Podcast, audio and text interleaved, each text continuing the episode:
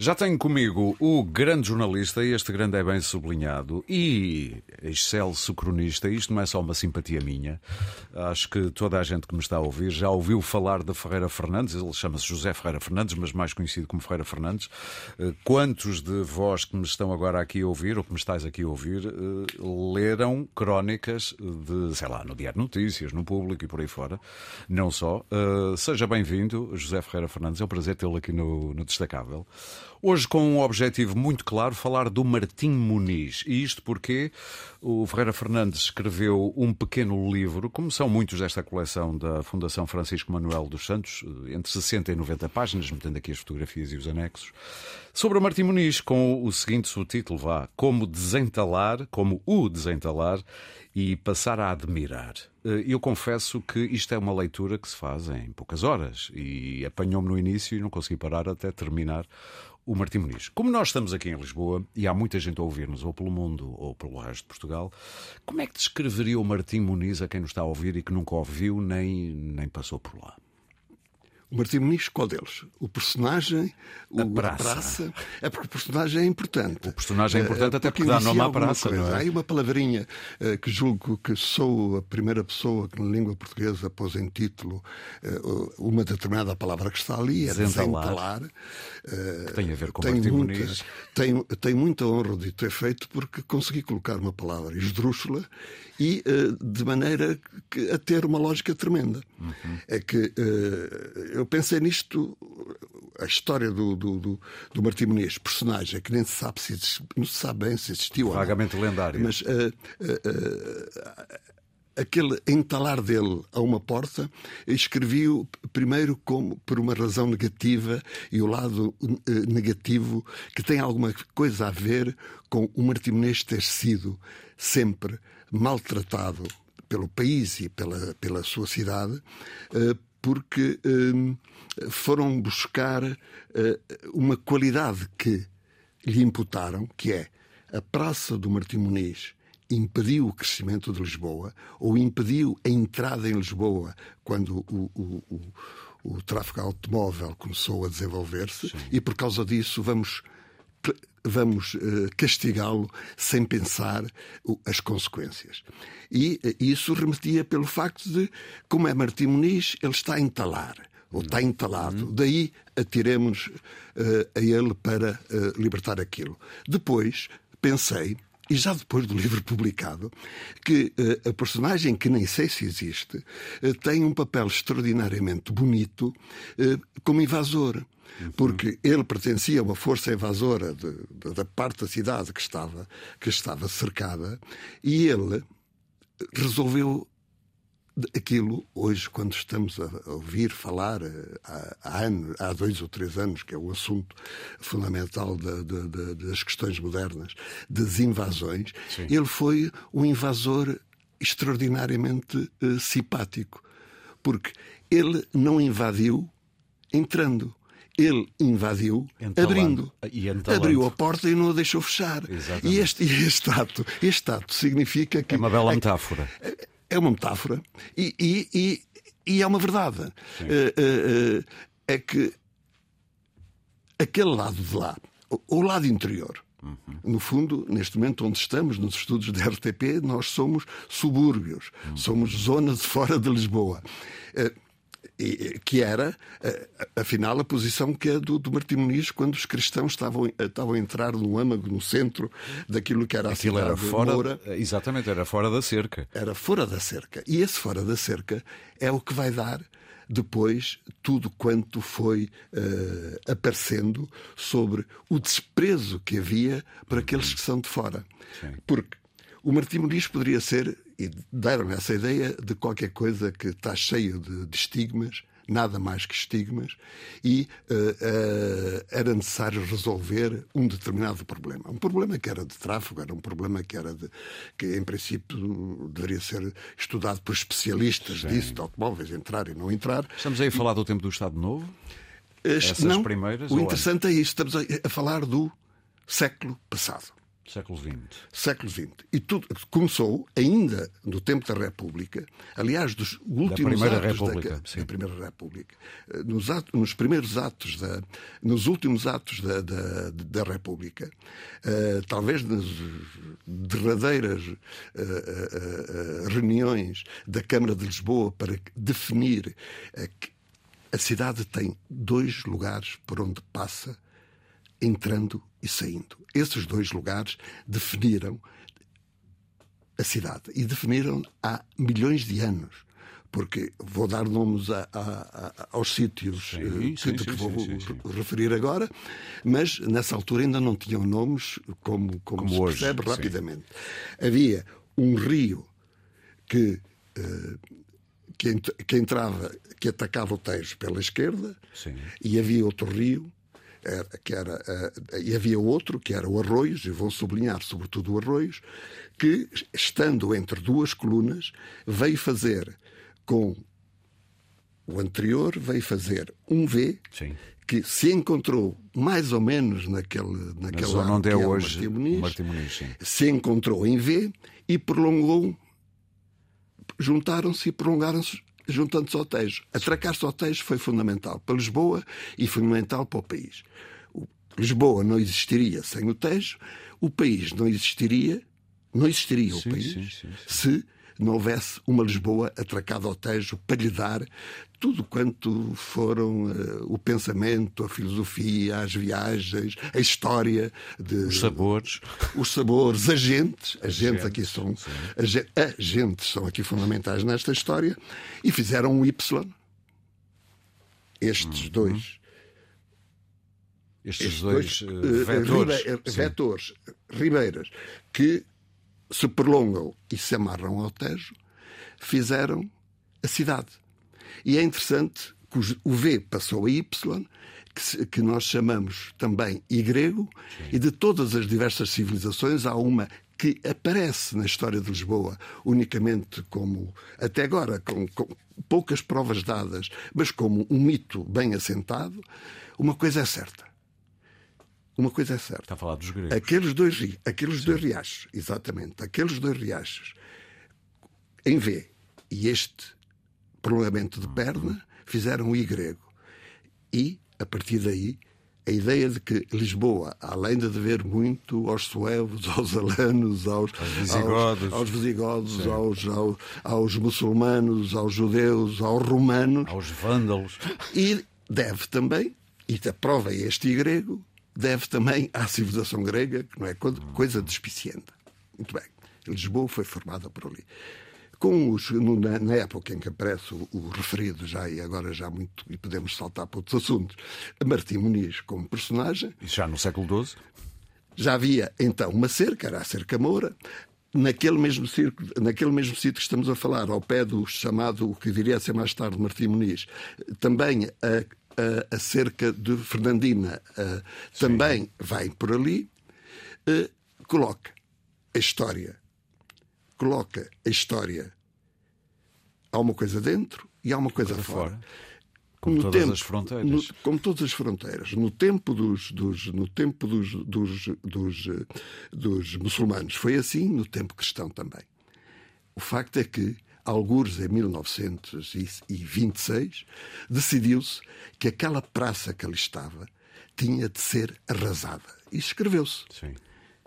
Os- a República, para a sua honra, não o conseguiu, porque não teve tempo para isso. O salazarismo, para a sua desonra, vai fazê-lo, Já decidiu. vamos falar disso. Ah, isto é quase uma bela metáfora também da maneira como nós lidamos com a diversidade. O destino do sítio que é mais conhecido em Lisboa, talvez pela grande mistura de culturas, de gentes eh, antigas e gentes novas, é também um, um- um sítio com um destino sempre em questão e volta agora a estar em discussão pública e é por isso que estamos a falar disso. Mas antes de continuarmos a falar, eu acho que fazia todo sentido, ou- sentido ouvirmos aqui o Dino Santiago com esta nova Lisboa e já voltamos a falar com Ferreira Fernandes.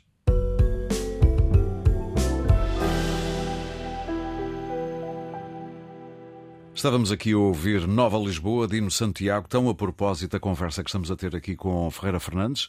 Ele escreveu um pequeno livro, um pequeno grande livro sobre a pequena grande história do Martim Muniz Praça e percebemos também que com a personagem vagamente lendária do Martim Muniz e tem este título, Martim Muniz como o desentalar e passar a admirar. É um livro já agora editado pela Fundação Francisco Manuel dos Santos. Isto, o Martim Muniz vai agora outra vez à discussão pública. O que é que acha que se... Primeiro, porquê é que estamos sempre a querer mexer no Martim Muniz? Desde, como dizia, o final da Primeira República, que depois não o fez, depois o, o salazarismo fê-lo e já depois da, da, da a democracia também o fez. Porquê é que acha que aquilo nunca chega a um bom porto, para usar uma palavra que tínhamos usado na primeira parte?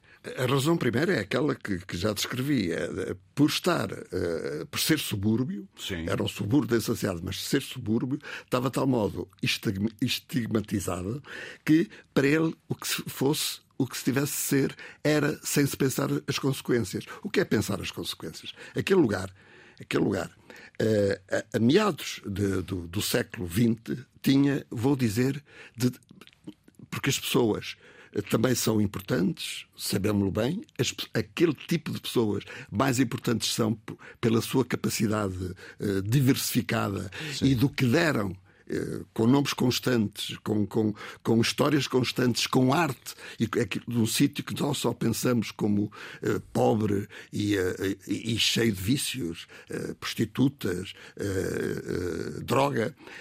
Aquele lugar. Ladroagem. Aquele lugar foi arrasado desde a década de 1940, foi arrasado o Palácio do Marquês do Alegrete, o Arco do Marquês do Alegrete, o Teatro Apolo e a Igreja de Socorro.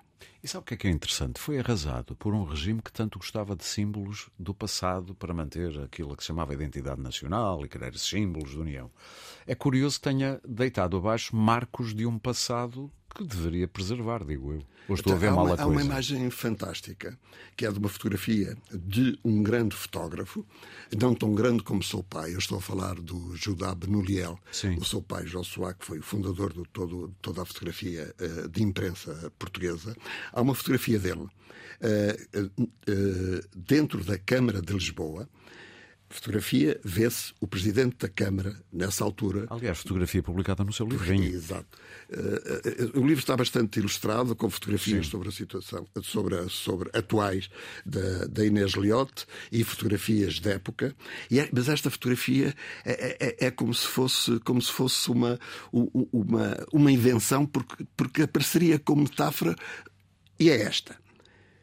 Está o presidente da Câmara o Salvador Barreto em 1948, a assinar a destruição do, de, de, de, uma igreja, a Igreja do Socorro. Sim. Atrás da fotografia está o quadro do Miguel Lupi, eh, que é, é, famoso com, eh, com o, o, grande construtor de Lisboa, Marquês de Pombal, com os seus assessores, a discutir, a, a, a discutir o, a, a, extraordinária coisa que vão fazer depois da extraordinária desgraça que aconteceu à cidade, que foi o terremoto. Sim. Eu estou a ver a fotografia eles, agora aqui. E as pessoas estão lá dentro, o Marquês inclusive, e inclusive também outro, aquele personagem verde do lado direito, que é o Marquês do Alegrete, que viu o destino quase que destruir a sua, a, a, a, a sua, a sua residência. A sua residência, e que está a ver olhando o futuro, está a ver as autoridades a irem destruir uma, de vez o seu, o, o seu, o, o, seu, o seu palácio. E o que é que nós vemos? Como, como interposição de, de, de, de várias, de vários séculos. Uhum. Por isso é que esta fotografia é tão admirável. Porque é um quadro que vem do século XVIII a olhar para uma ação do século XX que interage que com vai personagens. Dar cabo, vai dar cabo do diálogo do século XVI, que é. E. Uh, tudo isto uh, nos conta como aquilo tem passado e tem alguma coisa mais do que os estigmas que são apontados a isto. Sim, sim. E o que eu sei é que isto foi tudo arrasado. Isto foi arrasado e não deveria sê-lo, e eu penso sempre nos meus interesses próprios. Tenho um neto, Arthur, quatro anos e sei que nunca passarei com ele e ele nunca conhecerá o que é passar por baixo da beleza extraordinária do, do, do, do arco do Marquês do Alegrete, como o pintou, uh, como pintou Roque Cameiro. Exatamente. Isso nunca acontecerá por causa deste crime que foi cometido naquela altura. E, repito, não foi só o arco, foi o, o foi o arco, foi o palácio, foi o, o, a igreja e foi o Teatro Apolo. O Teatro Apolo, exatamente. Uh, Deixe-me dizer-lhe que a história do, do Martim Muniz também é cruzada por, uh, pelo fado, pelo cinema português, que tantas o cinema português é uma história fantástica é, não, é? não, temos muito desde, tempo, mas diga, diga. De, desde logo, desde logo o, o, um grande filme. O Belarmino. O Belarmino, que ainda há, há, pouco tempo, quer dizer, há dois anos, a, a, revista New Yorker tem um longuíssimo texto sobre eh, ele e da sua importância. Sim. Ele abre mais ou menos, não são exatamente as primeiras imagens, mas abre com é feito pelo, pelo João Lopes é, é, é feito em 1964, abre com o Belarmino numa pensão num andar alto, de portadas altas, abre as portadas e ele olha para a frente. E vê e a moraria vê parte da moraria Sim. a que sobe e vê o castelo. A imagem é soberba e para ali vai. E a Câmara e o Belarmino nunca baixam os olhos. É que se, em 1964, se baixasse ele os olhos, o que via era uma tragédia completa, era arrasada. Todos estes prédios que eu referi há bocado, todos estes locais de um bairro admirável, estavam todos destruídos. O Ferreira Fernandes, no final do livro, uh, brinda-nos com aquilo que acha que poderia ser a sua solução para o Martim Muniz. Aliás, também nos brinda com uma, com uma playlist para o, o melhor rooftop de Lisboa, segundo a Time Out, que seria ou que será o do Hotel Monumental. E... Com uma crítica. Com uma crítica. Por, porque, porque a música que lá passa. É admirável de colocação, porque a um pôr do sol permite-me estar a beber bem e olhar para o castelo. Mas acho que a playlist não é grande coisa. A música é horrível e é terrível que, mais uma vez, aquilo é uma prova que até as entidades privadas, mais uma vez, e que beneficiam extraordinariamente da beleza do, do Martim Muniz, mais uma vez o despreza. Aquilo é um sítio para grande música de Lisboa, a qualquer que seja a hora, mas sobretudo. E até sugere, por exemplo, a Mália, não é? O, Ferreira Fernandes sugere uma playlist, portanto vale a pena descobrir isso. Mas eh, traz-nos. A Amália, desde logo, por uma razão que está ligada também aqui. A Amália canta o, a, a, a, o, o Fado Malhoa Sim. e quando canta, eu não se gosta de música, gosto de falar português. É o excerto de prosódia mais admirável que existe da língua portuguesa, não conheço outro que se possa parecer, e é cantado sobre uma situação do Martim Muniz, uma situação de um grande pintor português que vai eh, procurar desenhar uma prostituta conhecida antiga através de uma prostituta eh, real existente naquela altura, e o que ela diz é, é, é lindo para a língua portuguesa. E podia ouvir-se nesse bar. A uma certa hora. Deveria ouvir-se. Ao pôr do sol. Poderia ser o hino desse bar. E, uh... Fica aqui a ideia, pode ser que alguém a apanhe. Muito rapidamente, qual seria a sua solução? Porque eu sei que apresenta aqui uma solução para o, a praça, o largo do Martim Muniz, em Lisboa. Não é, solução, não é solução proposta, é solução aceite. Sim. Isso é aceito não é por causa de mim, porque houve duas uh, arquitetas que não leram o meu livro e não o fizeram por. Uma delas, simpaticamente, disse que não o fazia porque não queria ser influenciada, é que fizeram. E não leram. Uhum. E fizeram a proposta adequada, porque é a proposta das pessoas inteligentes. Aquilo é um bairro, é um lugar de Portugal no mundo e, e, mundo e o mundo a vir para Portugal. Sim. E então fizeram simplesmente aquilo deve ser um jardim, um lugar das árvores antigas, das árvores de que o mundo, que, o, o, que Portugal inventou, e o que elas estão a fazer é copiar completamente aquilo que fez um rei português, que quando chegou ao Brasil fez o Jardim Botânico do Brasil, trazendo, trazendo árvores do Mar Índico. Muito bem, é uma belíssima ideia. Não o deixo ir embora sem lhe perguntar isto. Faz aqui uma longa viagem pelos sabores que nós espalhamos pelo mundo. De todos, por exemplo, a mandioca que muitos africanos comem em África, nem imagino que foi trazida pelos portugueses, vinda do Brasil. Duas maneiras. Em Angola, que é, minha, que é o meu país é de infância, nasceu, sim. Uh, come-se come fungos de duas maneiras. Com, uh, ou de milho ou de mandioca. E a mandioca veio do Brasil. Do Brasil. E o milho veio do Brasil. Do Brasil. E é, são os principais uh, fontes de, de, comida de toda a África. De todos os sabores que fala aqui, qual foi aquele que mais o surpreendeu que nós andamos a espalhar, andámos a espalhar por aí? Eu soube até que, por exemplo, na, o goulash. Uh, o, não, não, não é o goulash, peço desculpa, a paprika. Uh, que se usa muito de, de, de todos os sabores na, Hungar, que, de, na Hungria tem a ver connosco também, indiretamente, mas tem. De é? todos os sabores que, que andamos a espalhar pelo mundo, o maior deles todos, por acaso, não é de sabor para a língua, é sabor para a vivência. Aham. É temos portugueses péssimos, mas tivemos grandes portugueses que olharam o mundo e, sobretudo, viram-no como a sua nova oportunidade. Viram-no aprendendo que é a função principal de todos aqueles que viajam. Quando chegam a um sítio, é olhar o que é que os. como, eh, como viajantes sim, ou sim, conquistadores, outra coisa. É olhar esse sítio, aquilo que ele tem e respeitá-lo. E depois levar para esse sítio aquilo que eles trazem e juntar assim o mundo. Exatamente. Muito obrigado. Ficaríamos aqui a conversar muito mais tempo. Eu ainda tenho curiosidade para falar consigo um dia deste sobre o seu é que anda muito prolífico. Eh, escreveu este Martim Muniz como o desentalar e passar a admirar, mas também quase ao mesmo tempo estava a editar o Cais da Europa, uh, Roger Kahn, refugiado, fotógrafo, Lisboa, 1940. E se Lisboa dava, em 1940, dava excelentes séries, como disse, para a Netflix ou um grande filme. Aliás, já em uh, Casa Blanca ficava ali na, na, nas entrelinhas que Lisboa era importantíssima. José Ferreira. Exatamente. Para um dia destes. José Ferreira Fernandes, muito obrigado e até um dia destes. Até breve.